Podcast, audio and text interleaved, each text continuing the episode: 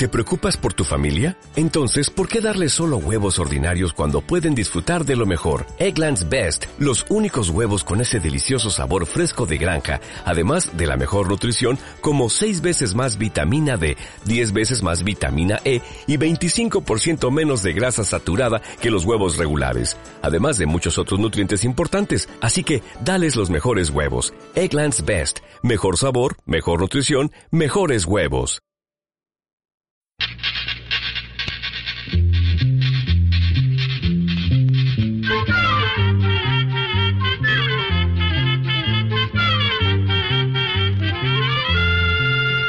Llegó para todo.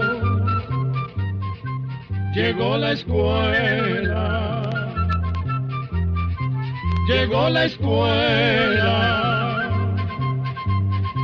Llegó por radio.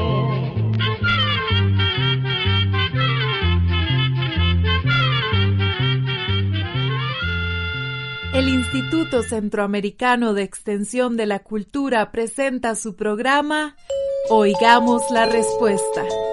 Compartiremos con ustedes las preguntas de nuestros oyentes y daremos las respuestas a sus inquietudes.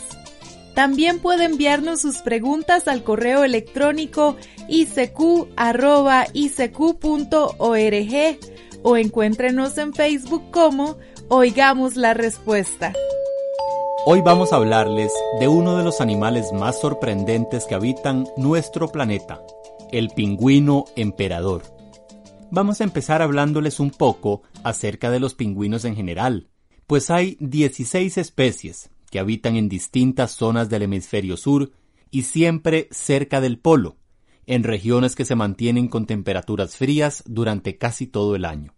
El nombre original de los pingüinos es pájaro bobo, nombre con el que también se conocen hoy en día. Claro que no se trata de los pájaros bobos que habitan en nuestras tierras, que son aves voladoras con un plumaje muy bonito y colorido. Fueron llamados pájaros bobos por los primeros exploradores que llegaron hasta las zonas del sur de América, encabezados por Magallanes, un gran explorador y navegante español. Al ver estas aves caminando torpemente sobre el hielo, les dieron ese nombre. Con el nombre de pingüino se nombró primero a un ave del hemisferio norte, llamada alca real, que se extinguió hace más de 100 años debido a la caza excesiva. Como las alcas reales eran pájaros parecidos a las aves que actualmente conocemos como pingüinos, su nombre se comenzó a utilizar también para estas aves del sur.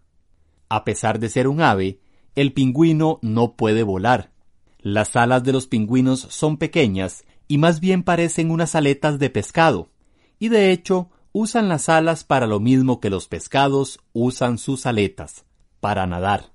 Los pingüinos son excelentes nadadores, pues nadan muy velozmente, son sumamente ágiles en el agua y pueden sumergirse a grandes profundidades, hasta unos 450 metros, para buscar peces y otros animalillos marinos de los que se alimentan.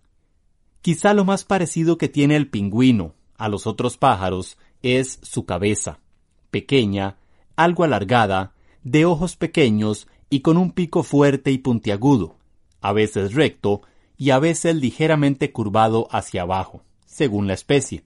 Sin embargo, el cuerpo y las patas no se parecen mucho a los del resto de las aves.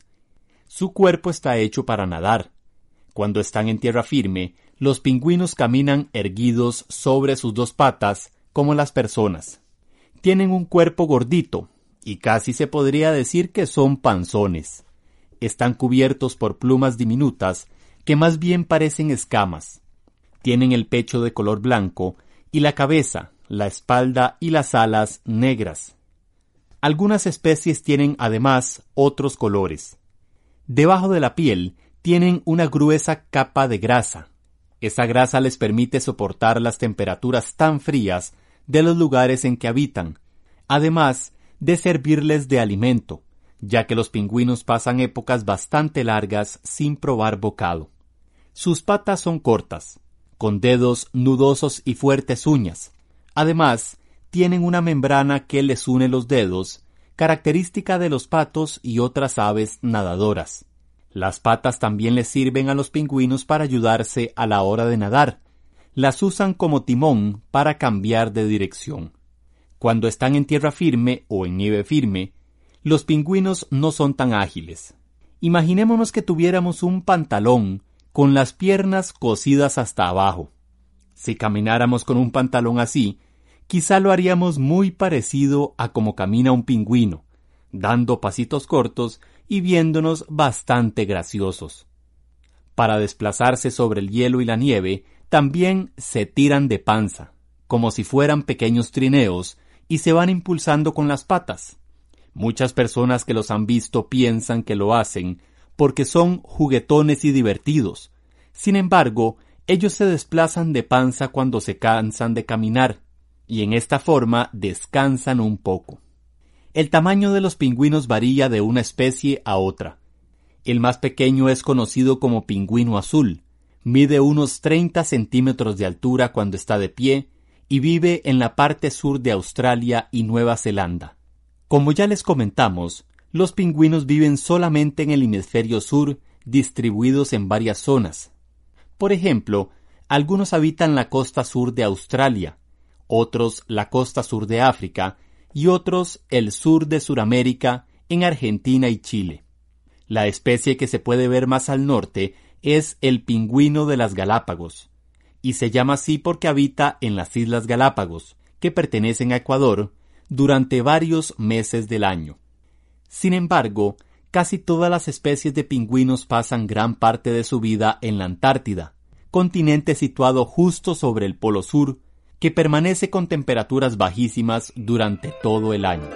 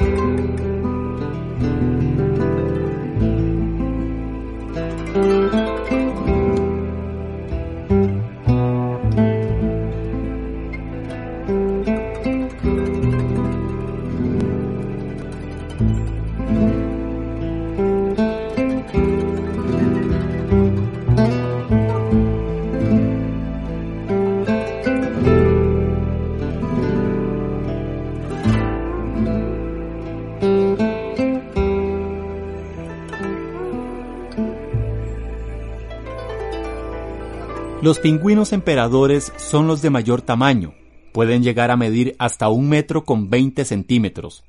más o menos el tamaño de un niño de unos 7 a 8 años de edad. Llegan a pesar hasta 90 libras, es decir, 41 kilogramos. Además de ser los más grandes, se distinguen porque tienen, alrededor del cuello y a los lados de la cara, unas manchas de color anaranjado y amarillo, que les dan un aspecto muy llamativo, pues contrastan con el blanco y negro característico de su especie. Los pingüinos emperador pasan casi toda su vida en la Antártida y en los mares que rodean este continente, y en muy raras ocasiones se les ha visto también en regiones muy al sur de Argentina y Chile, en Nueva Zelanda o en islas de los océanos siempre cercanas al polo. La mayoría de las especies de pingüinos viajan al norte para tener sus crías. Sin embargo, el pingüino emperador más bien se adentra en las heladas tierras de la Antártida para aparearse y reproducirse, lo que constituye una de las tareas más duras que cualquier ser viviente puede realizar sobre la Tierra. El invierno en el hemisferio sur comienza en el mes de junio.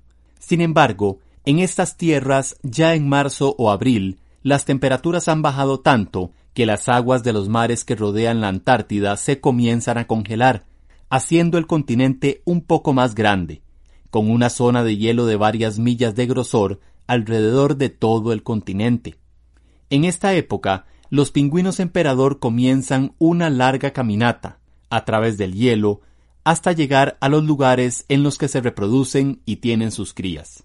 Dependiendo del hielo que se haya formado, esta caminata puede ser de hasta 150 kilómetros adentrándose en el continente. Algo curioso es que siempre irán al mismo lugar año tras año. En esta época se aprecia un espectáculo maravilloso. Filas larguísimas de miles de pingüinos avanzan lentamente a través del hielo, a veces caminando o a veces tirados de panza, brincando obstáculos y subiendo lomas. Es la parte más tranquila del viaje y muy pocos quedan en el camino. Usualmente los machos llegan primero a las áreas en donde buscarán a su pareja. Luego lo hacen las hembras. Y aquí sucede algo curioso. Siempre hay más hembras que machos. Se calcula que de cada 100 pingüinos, por lo menos 60 son hembras y solo 40 son machos. Ante esta situación, los machos son sumamente codiciados, por lo que las hembras realizan el cortejo tratando de conquistar el macho. Para conquistarlo, hacen unos movimientos suaves con su cabeza y sus pequeñas alas. Luego se acercan al macho y rozan su cabeza contra la de él, además de emitir unos sonidos como graznidos. Es un acto pausado, elegante, tierno y muy romántico. Si el macho acepta a la hembra, le corresponde de igual manera, con graznidos, movimientos suaves de la cabeza, caricias con sus alas y su cabeza, entre otras cosas. Cada pingüino tiene solo una pareja, y con ella permanecerá el tiempo que tarde desde el apareamiento hasta que finalmente abandonen las crías para volver al mar.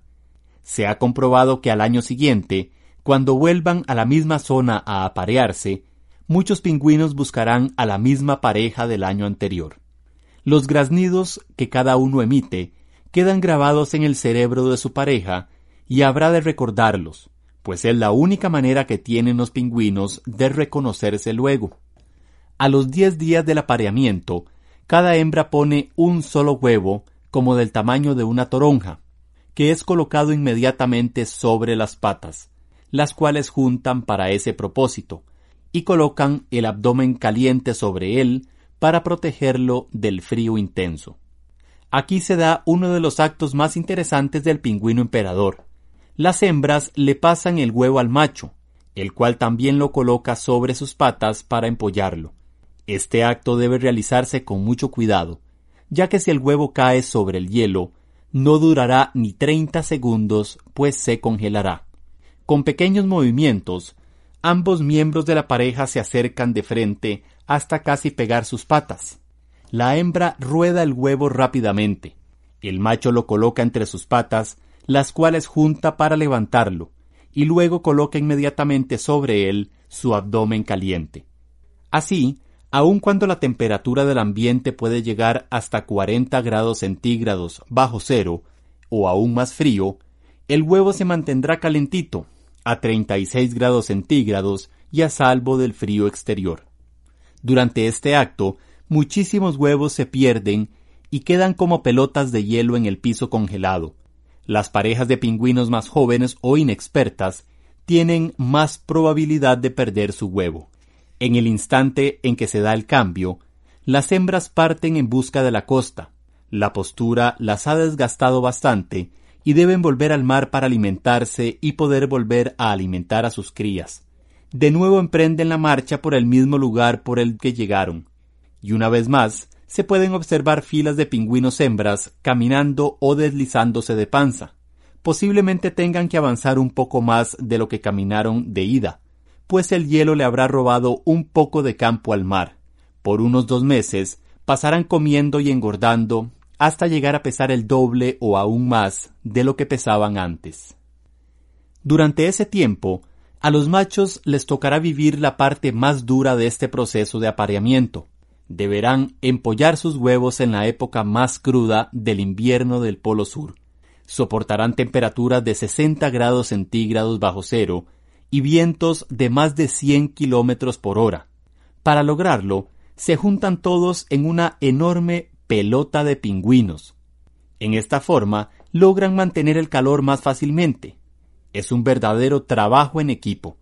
Los pingüinos que quedan en el borde sufrirán los embates del viento, la nieve y el frío, mientras que los que están adentro se mantendrán más calientes. Sin embargo, se van turnando el campo, es decir, los que están afuera durante un tiempo se muevan hacia adentro para calentarse, dejando el espacio a otros, y así están continuamente cambiando de lugar. Es la única manera en que se puede sobrevivir tanto tiempo en el frío. Imaginémonos el movimiento tan cuidadoso que deben tener cada pingüino para irse moviendo lentamente con el huevo sobre sus patas de manera que no se le caiga. Y ellos lo hacen. Durante todo el tiempo que pasan empollando el huevo, los pingüinos no comen, si acaso a veces se tragan trocitos de nieve. Imagínense ustedes, más de sesenta días sin probar bocado. Durante esta época, los pingüinos machos llegan a perder desde un tercio hasta la mitad de su peso. Al cabo de dos meses, los pequeños pingüinos comienzan a romper el cascarón. En la mayoría de los casos, las madres aún no han vuelto, y el polluelo nace con el calor de su padre. En esta época, el polluelo no sale del seno de su padre. Expuesto al frío, moriría en unos instantes.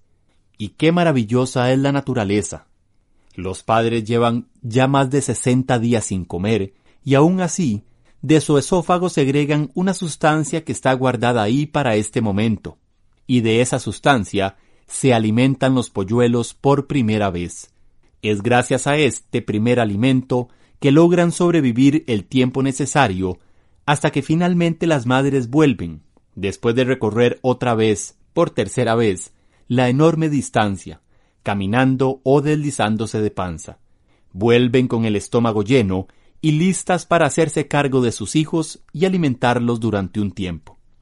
Los machos comienzan a graznar ruidosamente, lo mismo que las hembras, y así poco a poco cada uno va reconociendo a su pareja. Los polluelos pasarán ahora al cuidado de su madre, y el padre tendrá un merecido descanso, aunque primero tendrán que recorrer ellos la distancia que los separa del mar y de la comida. Muchos no logran regresar a alimentarse debido al esfuerzo enorme que ya han tenido que hacer, y morirán en el camino. Se cree que esta es la razón por la cual en la población de pingüinos emperador hay más hembras que machos. Cuando los hijos pasan del padre a la madre, el sonido adquiere nuevamente mucha importancia, el macho oye a su hijo cuando pasa al cuidado de su madre y deberá recordar ese sonido una vez que vuelva, pues cuando lo haga, las madres ya habrán partido, dejando a los polluelos bien alimentados. La alimentación de los polluelos consiste en pescado regurgitado, que ellos toman de la boca de su madre como lo hicieron antes con el padre. Los polluelos jóvenes son de color gris, con la cabeza negra y el borde de los ojos blanco, engordan y crecen rápidamente, y a los días salen de su refugio, que en este caso es la mamá, y se aventuran a explorar un poco en grupo, aunque sin alejarse mucho de su madre. Si llegan a alejarse mucho, pueden ser víctimas de algunas aves, parientes de las gaviotas, que habitan estas tierras. Conforme los polluelos van creciendo, los padres se van turnando para alimentarlos. Ya para esta época el invierno ha ido pasando y el hielo se ha derretido lentamente, de manera que cada vez es menor la distancia que deben recorrer los padres para llegar al mar. Se calcula que tanto las hembras como los machos pueden ir a alimentarse, para luego volver con sus crías hasta siete veces cada uno. Al ir creciendo, los polluelos van cambiando su plumaje, que poco a poco se comienza a parecer más al de sus padres y les permitirá pronto meterse al agua. Y de repente, un día de diciembre, unos ocho meses después de haber llegado, tanto los padres como las madres se van definitivamente para no volver, dejando a los pequeños pingüinos solos.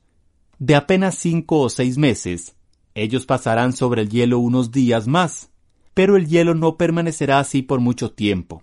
Seguirá derritiéndose, quebrándose y desprendiéndose en pequeñas islas flotantes, que arrastrarán a los jóvenes un tiempo hasta que finalmente, y sin que nadie les haya enseñado antes, saltarán al agua y nadarán para buscar su propio alimento por primera vez. Muchos de los jóvenes no sobreviven. La inexperiencia los hace presa fácil de sus depredadores naturales, como las focas leopardo o las ballenas llamadas orcas. Los que logran sobrevivir estos primeros meses en el agua posiblemente lleguen a vivir unos 20 años, que es la edad promedio de estas aves. A los cinco años de vida, ya están listos para empezar a reproducirse, y en ese momento saldrán del agua y comenzará para ellos el mismo viaje que en años anteriores hicieron sus padres. A partir de ese momento, lo repetirán cada año, y cada año volverán al mismo lugar en el que nacieron a encontrar una pareja y preservar así la especie. Con esto, llegamos al final de esta charla. En realidad es la historia de un viaje que esperamos les haya gustado. Sin embargo, antes de despedirnos queremos también hacer una pequeña reflexión sobre esta maravillosa historia. ¿Cuánto nos enseña la naturaleza? ¿Cuánto podemos aprender de otros seres que conviven con nosotros en este planeta que es nuestro hogar. Los pingüinos, emperador, nos brindan una enseñanza que se relaciona con el esfuerzo, con la necesidad de trabajar unidos, con la dedicación a los hijos y con la importancia que tienen ambos padres para su protección y formación. Esta especie no defiende un territorio, más bien todos los padres trabajan unidos cuando las condiciones son más adversas, juntándose y apoyándose para sobrevivir al frío y para que sus hijos también sobrevivan. Y por último, reconocen el momento justo de dejar solos a sus hijos, para que éstos, sin la protección de sus padres, salgan a explorar el mundo por ellos mismos y dejen que la vida les enseñe sus maravillas. Los pingüinos emperador nos dan, sobre todo, una lección de amor. Y así llegamos al final del programa del día de hoy. Los esperamos mañana en este su programa Oigamos la Respuesta. Mándenos sus preguntas al apartado 2948-1000 San José, Costa Rica. También puede enviarnos sus preguntas al correo electrónico isq.org o encuéntrenos en Facebook como Oigamos la Respuesta. Recuerde que comprender lo comprensible es un derecho humano.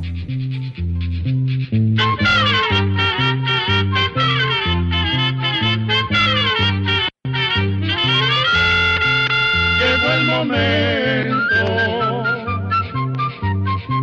de despedirnos. Se va a la escuela